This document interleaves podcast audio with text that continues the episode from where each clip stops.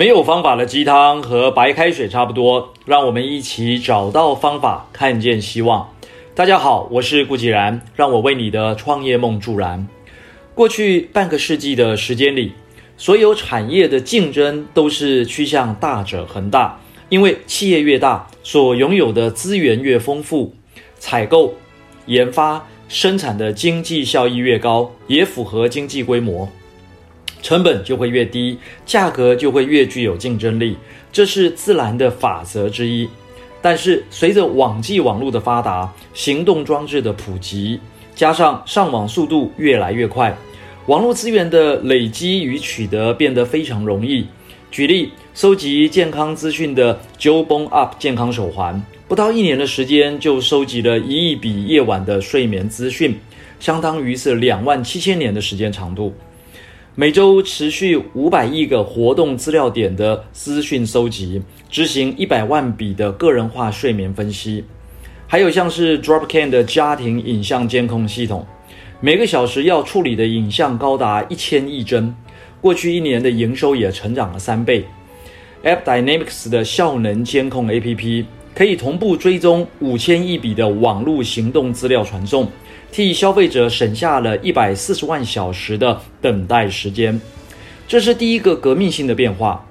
不是只有这个大企业啊才能做大事，许多新创公司都能够轻易地透过网际网络与随身穿戴装置，做到以往只有大企业才能做得到的事。阿里巴巴董事会主席马云先生说：“小企业能够找到利润，但是很难找到规模。”而若你要做到规模，利润就很难做到。企业越大越难赚钱，这就是现实的状况。在过去，每个人都希望做大企业，但未来你不必做大企业，你只要做大事业就可以。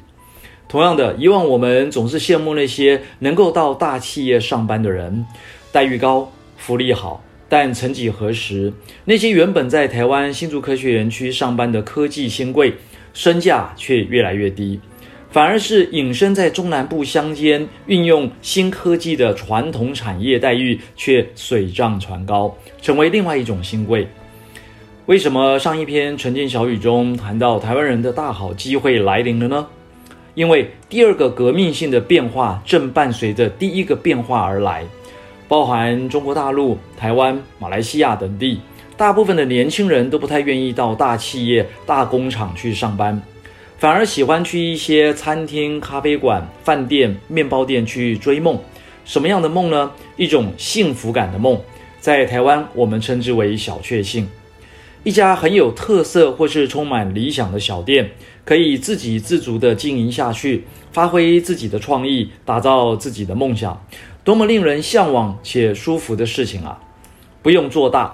因为做大之后，一会要担心这个资金，一会儿呢又要担心劳资问题，一会儿还要担心社会上的各种议题，那样就完全没有幸福感了。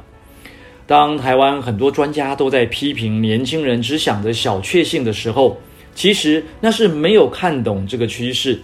连阿里巴巴的马云先生都说，今后选择去大企业的年轻人会越来越少。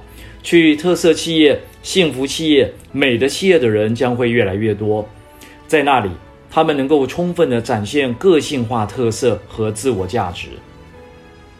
马云说：“中国的未来要小而美。”我坚信，影响生态系统的关键因素不是狮子、大象，而是微生物。因此，影响中国经济未来的不是企业有多大，大企业有多少，而是小企业有多好，小企业有多美，小企业多有特色，这才是国家经济的基础。台湾的社会只是比中国大陆早一步走进了下一个阶段。我在马来西亚也注意到，很多原本在国际级大公司工作的华人，纷纷出来自行创业。无论是卖果汁、种树、做资源回收、做烧烤，也都是去追求自己的特色与价值。这就是第二个革命性的变化，追求自我价值与特色的年代来临了。大企业不但面临极大的竞争压力，连转个身都不容易。遇到拥有那种呃特殊技术 know-how 的小企业啊，一样没辙。商业周刊就曾以让郭台铭心痛的一桩交易为封面，赤裸裸地展现出郭先生的无奈与困境。二零一二年十二月，鸿海以两亿美元（大约新台币六十亿元）投资穿戴式的运动相机品牌 GoPro 十点七二趴的股权。郭先生也按照投资协议加入 GoPro 的董事会。但就在二零一四年的五月，GoPro 预计筹资一亿美元，也是大概是三十亿台币的这个美国 IPO 首次公开发行。相关文件中列出的五名董事却没有郭台铭先生。无论这里面有多少错综复杂的原因，大到如鸿海集团的总裁一样，在这个投资交易中吃瘪，也等同宣告了未来主宰市场趋势的将不再是大企业，而是越来越多拥有特色、创意、理想的小企业了。好，以上就是今日的晨间小语。如果喜欢，就帮忙转发出去喽！善知识要传递，才能产生力量。我们下回再会。